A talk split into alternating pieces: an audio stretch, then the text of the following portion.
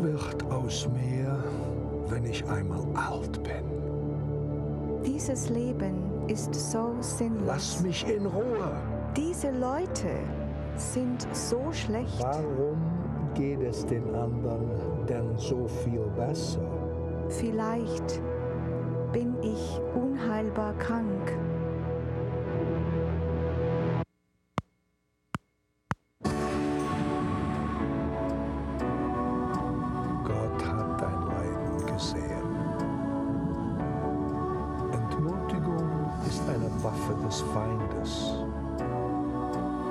Kann es sein, dass dich jemand braucht? Ängstige dich nicht um deinen Leib, sondern fürchte nur das, was die Seele tötet. Sei standhaft, ich bin bei euch alle Tage bis zum Ende der Welt. Im Licht des Glaubens mit Bischof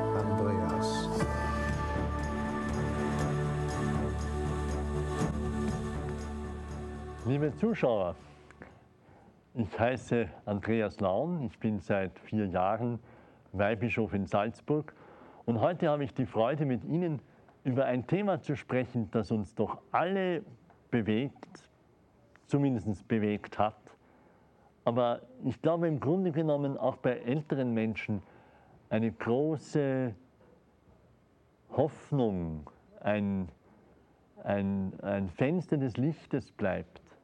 Ich möchte nämlich sprechen über die Liebe. Und welcher Mensch würde nicht irgendwo doch aufhorchen bei dem Wort die Liebe? Josef Pieper, dieser große katholische Philosoph des 20. Jahrhunderts, hat einmal gesagt, die Liebe, das ist doch der grüne Fleck im Leben von uns Menschen. Der grüne Fleck in einem grauen Alltag. Und darum ist die Liebe in einer gewissen Weise wirklich ein Thema Nummer eins. Natürlich füge ich sofort hinzu als Christ, unsere erste und größte Liebe sollte Gott sein und er ist die Erfüllung unseres Lebens und er ist der Sinn unseres Lebens. Aber auf der innerweltlichen Ebene muss man sagen, es gibt nichts Wichtigeres als eine erfüllte Liebe, was nicht bedeutet den anderen Menschen, die aus irgendeinem Grund nicht heiraten konnte, konnten, irgendetwas abzusprechen, aber um Gottes Willen das nicht. Ganz im Gegenteil, darüber muss ich dann auch noch etwas sagen. Aber zunächst dürfen wir einmal wirklich festhalten, die Liebe ist etwas ganz Großes und etwas Wunderbares. Ähm, katholisch formuliert, hochgelobt und gebenedeit sei das heilige Sakrament der Ehe, hat uns schon als Jugendlicher, Jugendlichen ein Jugendseelsorger sehr richtig gesagt und eingeschärft. Heute wird die Liebe oft eingeengt auf die Sexualität. Und das ist natürlich falsch und eine Engführung.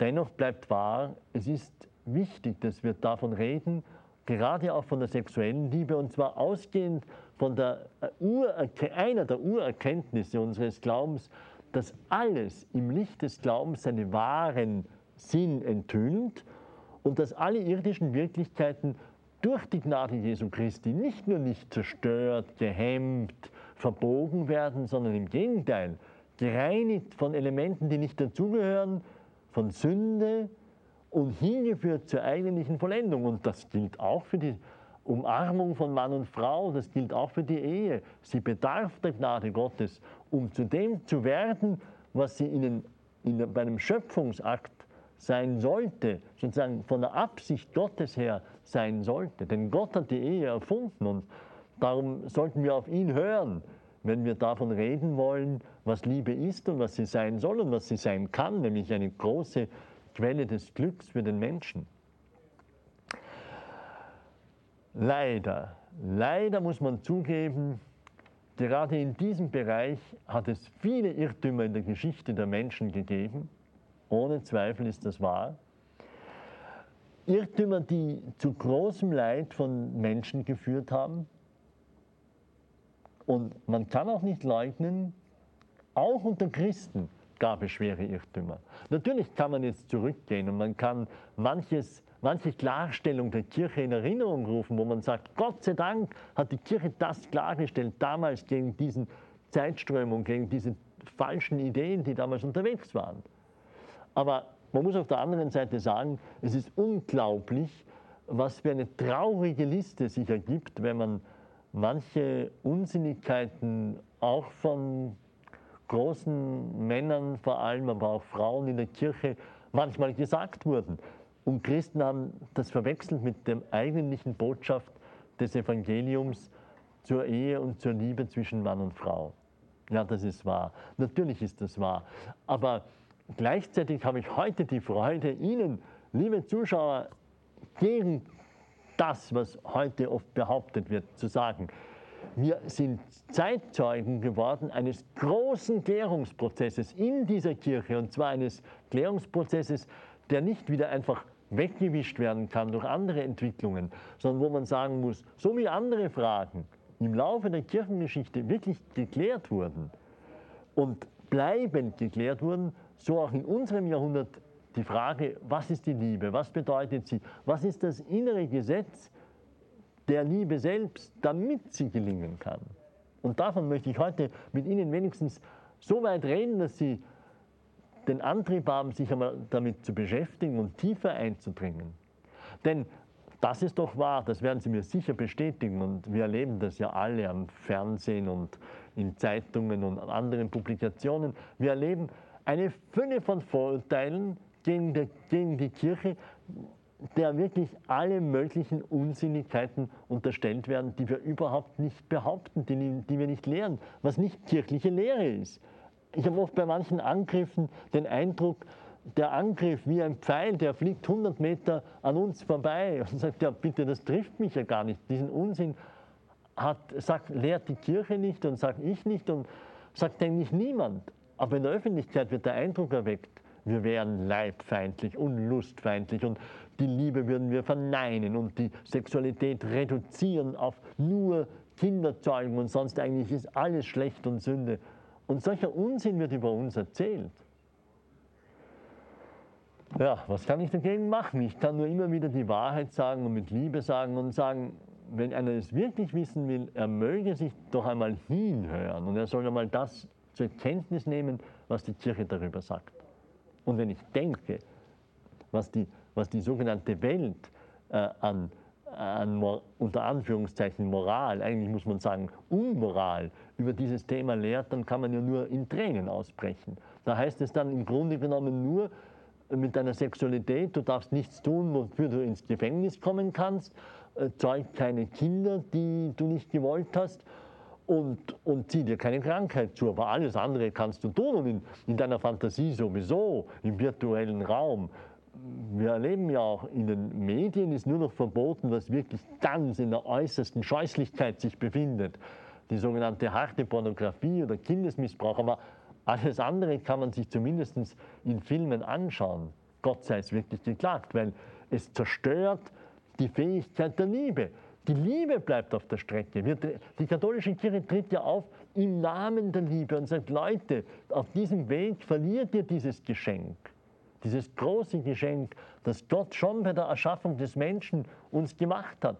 Gott schuf den Menschen als Mann und Frau, heißt es in der Bibel als Mann und Frau. Es ist also von Gott gewollt. Und wir, wir kennen diese herrliche Stelle, wo Adam seine Einsamkeit erlebt und er wendet sich dann der Schöpfung zu, der nicht personalen Schöpfung. Er gibt den Tieren ihren Namen und sagt, du bist ein Eisbär, weil du im Eis lebst und äh, du bist ein Nashorn, weil du ein großes Horn hast. Aber dann heißt es am Ende, dieser Stelle heißt es, aber eine Hilfe, die ihm, dem Menschen, entsprach, fand er nicht. Und dann schafft Gott äh, die Frau und dann heißt es, und er jubelt, endlich, endlich Fleisch von meinem Fleisch, Bein von meinem Gebein. Das bedeutet, das ist jetzt dieses Lebewesen, das ihm entspricht, eine Hilfe ist, aber nicht eine Hilfe zum Schuhputzen und Geschirrwaschen, bitte, sondern Hilfe für diese Not, des Menschen, der allein ist, der aber doch für die Gemeinschaft in Liebe geschaffen ist. Und darum braucht er die Frau als ein ebenbürtiges, gleichwertiges Wesen, das ihm wirklich entspricht. Eine wunderbare Erfindung Gottes für uns, seine geliebten Menschen. Das ist der, Das ist der Ansatzpunkt. Und man kann nur sagen, diese Wahrheiten, die ich Ihnen jetzt ein bisschen skizzieren möchte im Folgenden, damit Sie wissen, was die Kirche wirklich lehrt, die wurden wirklich in unserem Jahrhundert noch einmal in einer Weise klargestellt, wie es das früher leider Gottes, wir können es nicht mehr ändern, nicht gegeben hat. Äh, da waren einige bedeutende Männer wie Dietrich von Hildebrand, vor allem er in den 20er Jahren, mit seinem Büchlein Reinheit und Jungfräulichkeit, der vielen die Augen geöffnet hat, der eine Entwicklung angestoßen hat, die dann zum Zweiten Vatikanum geführt hat, wo die Konzilsväter in Gaudium et Spes, so heißt dieses Dokument, einen wunderbaren und klaren und wegweisenden Text uns geschenkt haben. Das ist kirchliche Lehre. Dann hat Paul VI. Humane Vitae geschrieben in Bezug auf die Empfängnisregelung. Aber bitte schalten Sie jetzt nicht ab und seien Sie jetzt nicht verschreckt sozusagen. Ich nenne es auch als ein großes Dokument in der Gesamtentwicklung dieser Lehre. Äh, vielleicht haben wir mal eine andere Gelegenheit, darüber zu reden, aber lassen Sie es jetzt einmal so stehen und lassen Sie mich weiter erzählen. Denn nach Humane Vitae, da gab es dann Proteste und einiges andere dieser Art, aber nach Humane Vitae kam dann noch in den 70er Jahren auch eine Klarstellung, aber vor allem 1981 Familiares Consortio, wo Johannes Paul II.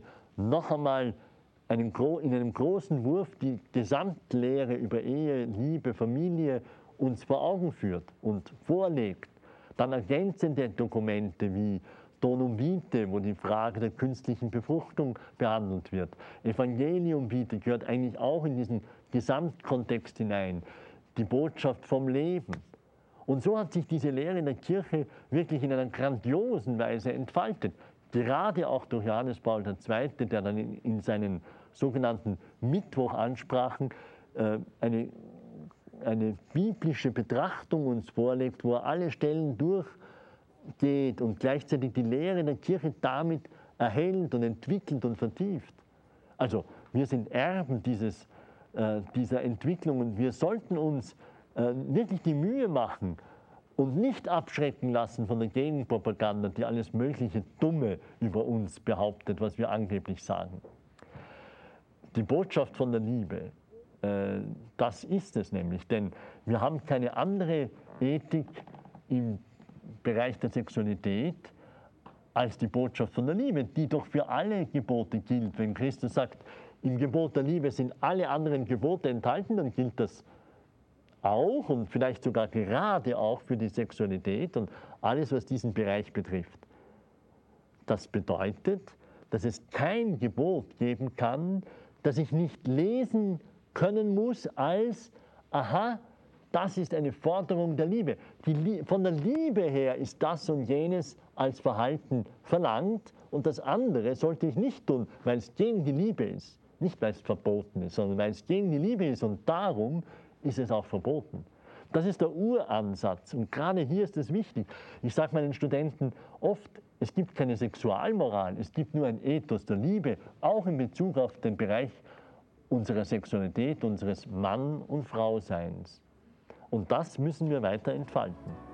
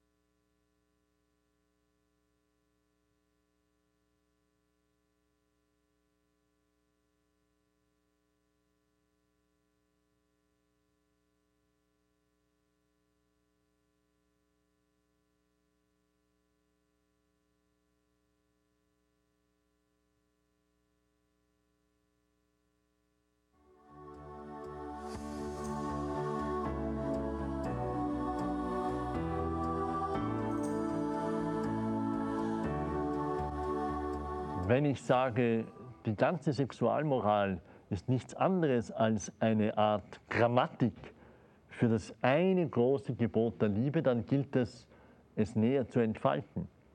Und die Grundlage von allem ist etwas, was Johannes Paul II. in Familiaris Consortio in einer besonders großartigen Weise dargestellt hat. Ich habe es auch in meinem kleinen Buch über dieses Thema Liebe und Partnerschaft nach der Lehre der katholischen Kirche zitiert, weil ich es für so grundlegend halte. Da sagt nämlich der Papst, im Grunde ist ganz einfach, mit, auch wenn man dann wirklich mitdenkt und sich darauf einlässt, Gott ist die Liebe. Das ist der erste Satz. Und Gott, der die Liebe ist, hat den Menschen nach seinem Ebenbild geschaffen. Was folgt daraus? Gott ist die Liebe, Mensch nach dem Ebenbild Gottes. Was kann daraus folgen? Also ist der Mensch für die Liebe erschaffen. Der Mensch ist geschaffen für die Liebe. Nicht fürs Autofahren und nicht fürs Computerspielen, sondern für die Liebe. Das ist seine eigentliche Berufung.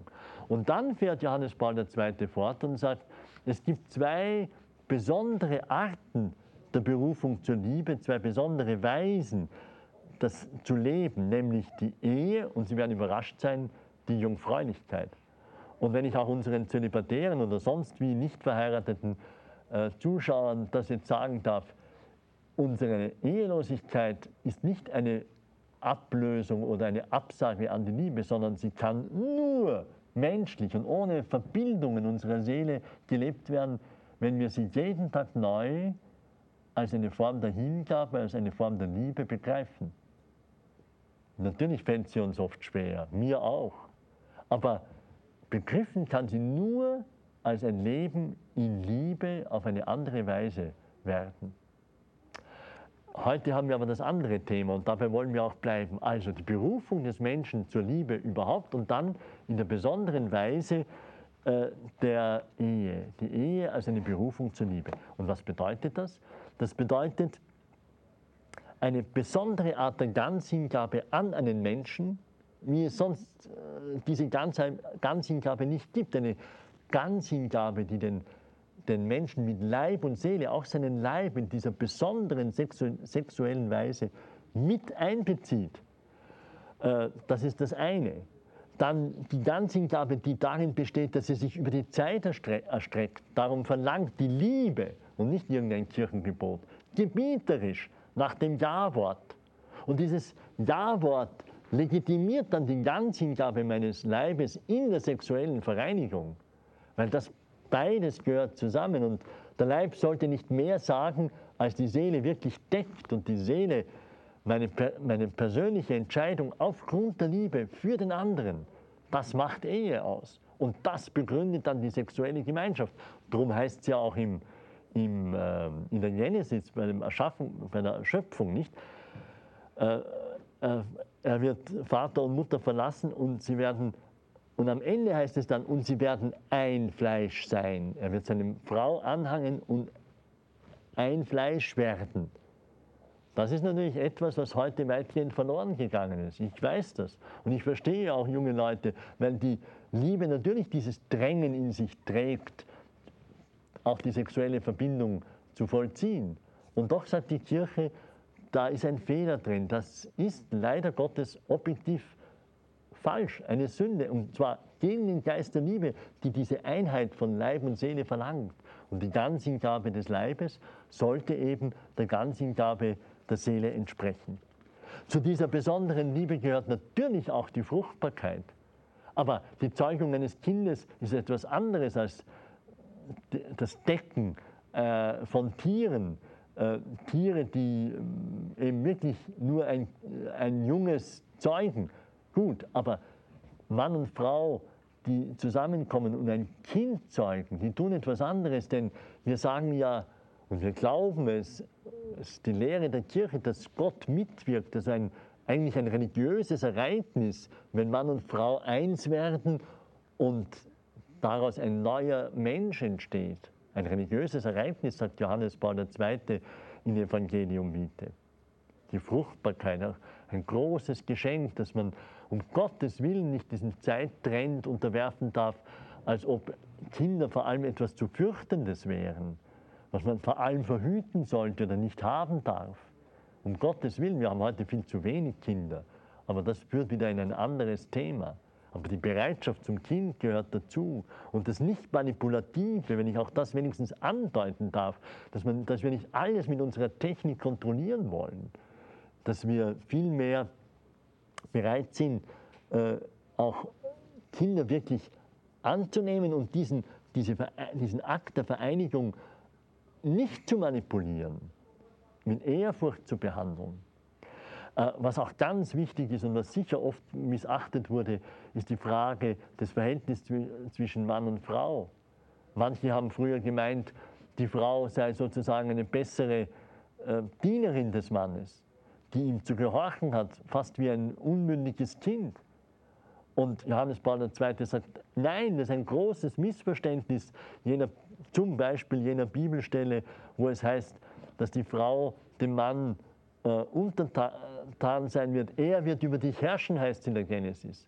Und Johannes Paul II. sagt, diese Herrschaft, die, von der da die Rede ist, ist bitte eine Folge der Sünde und sollte durch die Gnade und durch das Leben in Christus wieder überwunden werden, sondern ordnet euch einander unter. In der gemeinsamen Ehrfurcht vor Christus heißt es bei Paulus. Also die Frage äh, des Zueinanders von Mann und Frau ist äh, ganz anders, als dass die Welt es uns oft darstellt und wie es oft genug auch missverstanden wurde. Natürlich ist die Sexu Sexu äh, Sexualität, wie wir alle wissen, nicht eine Insel, die ja vom Paradies übrig geblieben ist, wo wir mit der Sünde nicht zu rechnen hätten. Jede Zeitung zeigt uns und das, die eigene Erfahrung, wie die Sünde natürlich auch diesen Bereich bedroht und oft genug entstellt und in, in ganz furchtbare Formen annehmen kann. Und darum brauchen wir auch die Abwehrkräfte, die, das, was wir die Keuschheit nennen. Bitte, oder auch die Scham, bitte nicht eine, eine Gegeninstanz, eine Verneinung der Liebe, nicht eine Hemmung der Liebe, ist ganz falsch gedacht, sondern diese Kräfte dienen der Liebe. Sie wollen sie, wollen sie schützen davor, im Grunde nur Begierde zu sein oder der Begierde freien Lauf zu lassen. Eine nur Begierde ist unmenschlich. Eine, ein Verlangen, eine Sehnsucht nach dem geliebten Partner, das ist menschlich. Aber da liegen Welten dazwischen, zwischen der bloßen Begierde, der bloßen Befriedigung meiner Lust oder der Hingabe an den anderen in jener Liebe, die eine hingebende ist, die auf den anderen gerichtet ist, um mit ihm wirklich eine Einheit zu bilden. Diese wunderbare Einheit der ehelichen Umarmung. Über all das müsste man natürlich noch viel weiter reden. Ich, muss Ihnen, ich möchte Ihnen jetzt zum Abschluss unserer heutigen Überlegungen vor allem noch zwei Dinge sagen. Erstens einmal, Ihre Ehe, wenn sie gelingt, natürlich hat Ehe oft auch einen Charakter des Kreuzes an sich und, und manche Ehen sind überhaupt fast nur ein schweres Kreuz, das ist wahr und äh, das wäre wiederum ein eigenes Thema. Aber heute möchte ich nur sagen, wenn die Ehe gelingt, dann ist sie auch ein Zeichen, eine, eine sinnenfällige Veranschaulichung der Liebe Gottes zu seiner Kirche, also zu uns Menschen und von uns Menschen zu Gott, weil die Heilige Schrift äh, sich nicht scheut, diese Verbindung Gott-Mensch mit der Verbindung zwischen Mann und Frau zu vergleichen. Da könnte man wirklich träumerisch werden, wenn man an das denkt. So ein Vergleich wird an, angewandt auf die Ehe und umgekehrt auf die Beziehung, meine Beziehung zu Gott wie eine geglückte, eheliche, bräutliche Beziehung. Und das andere, Ihre Ehe, liebe Freunde, ich denke jetzt, ich wende mich jetzt an die unter uns, die verheiratet sind, ist Ihr Weg zur Heiligkeit. Sie sollen nicht verheiratet sein und daneben auch noch Christ, sondern gerade als Verheiratete, das ist Ihre besondere Berufung. Auf diesem Weg erwartet Sie Gott. Das ist auch etwas ganz Wunderbares und Kostbares, die Gnade des Sakramentes. Sie sollen als verheirateter Mann, als verheiratete Frau, als Christen leben. Und man kann nicht sagen, das war ein Irrtum, den es früher nicht selten gab, also Eheleute, naja, das ist halt ein bisschen ein Nachgeben sozusagen gegenüber der Welt und die eigentlichen Christen gehen ins Kloster oder werden Priester. Nein, das wäre eine Häresie. Das hat schon, haben, die, haben die Christen auch früher schon gewusst, zum Beispiel der große heilige Franz von Sales. Aber die, äh, das Konzil hat uns das noch einmal in, in Erinnerung gerufen. Es ist keine kleinere, billigere, armseligere Heiligkeit, zu der die Eheleute berufen sind. Und ich darf Ihnen hier zum Abschluss eine wunderbare Stelle vorlesen von der heiligen äh, Katharina von Genua, äh, die verheiratet war und die begegnete einmal einem Dominikaner Mönch, der ihr etwas gönnerhaft äh, gesagt hat, äh, das, was ihr Christsein sei doch viel weniger und viel armseliger als das, was er als Mönch lebe. Und daraufhin hat sie ihm gesagt, wenn sie das glauben würde, dann würde es ihm sein Mönchsgewand vom Leibe reißen und es nicht dulden, dass er Gott näher ist als sie. Und dann fährt sie fort in dieser Leidenschaft. Mag sein, dass ihr ein verdienstlicheres Leben führt als ich. Darauf kommt es mir nicht an. Aber dass ich ihn nicht so sehr lieben könnte als ihr, werdet ihr mir auf keine Weise beibringen. Und der Bericht von damals fährt fort, und dies sagte sie mit so viel Nachdruck und Begeisterung, dass ihr Haar sich löste und über die Schultern niederfiel. Sie war gewaltig und wie außer sich in ihrer Hingerissenheit und doch ganz Anmut und Würde. Durch nichts kann Liebe gehemmt werden. Und wenn sie durch irgendetwas gehemmt wird, ist sie nicht reine und klare Gottesliebe. Nach Hause zurückgekehrt und allein mit ihrem Herrn Jesus rief sie aus, O Liebe, wer soll mich hindern, dich zu lieben? Wäre ich nicht nur verheiratet, sondern lebte ich in einem Soldatenlager, ich könnte in meiner Liebe nicht gestört werden. Wenn Welt oder Gatte die Liebe hindern könnten, was wäre dann die Liebe? Diese große verheiratete Frau, die zeigt, wie äh, dieses, diese Lehre der Kirche uns noch einmal sinnenfällig geradezu, äh, es ist nicht wahr, dass die Liebe, zu der Sie berufen ist, sind, billiger ist. Es ist eine große Liebe und ein, ein Weg, der zu Christus und zu Gott führt. Wirklich noch einmal, gelobt und gebenedeit sei das große Sakrament der Ehe, das Sakrament der sexuellen Liebe, der menschlichen Verbundenheit von Mann und Frau.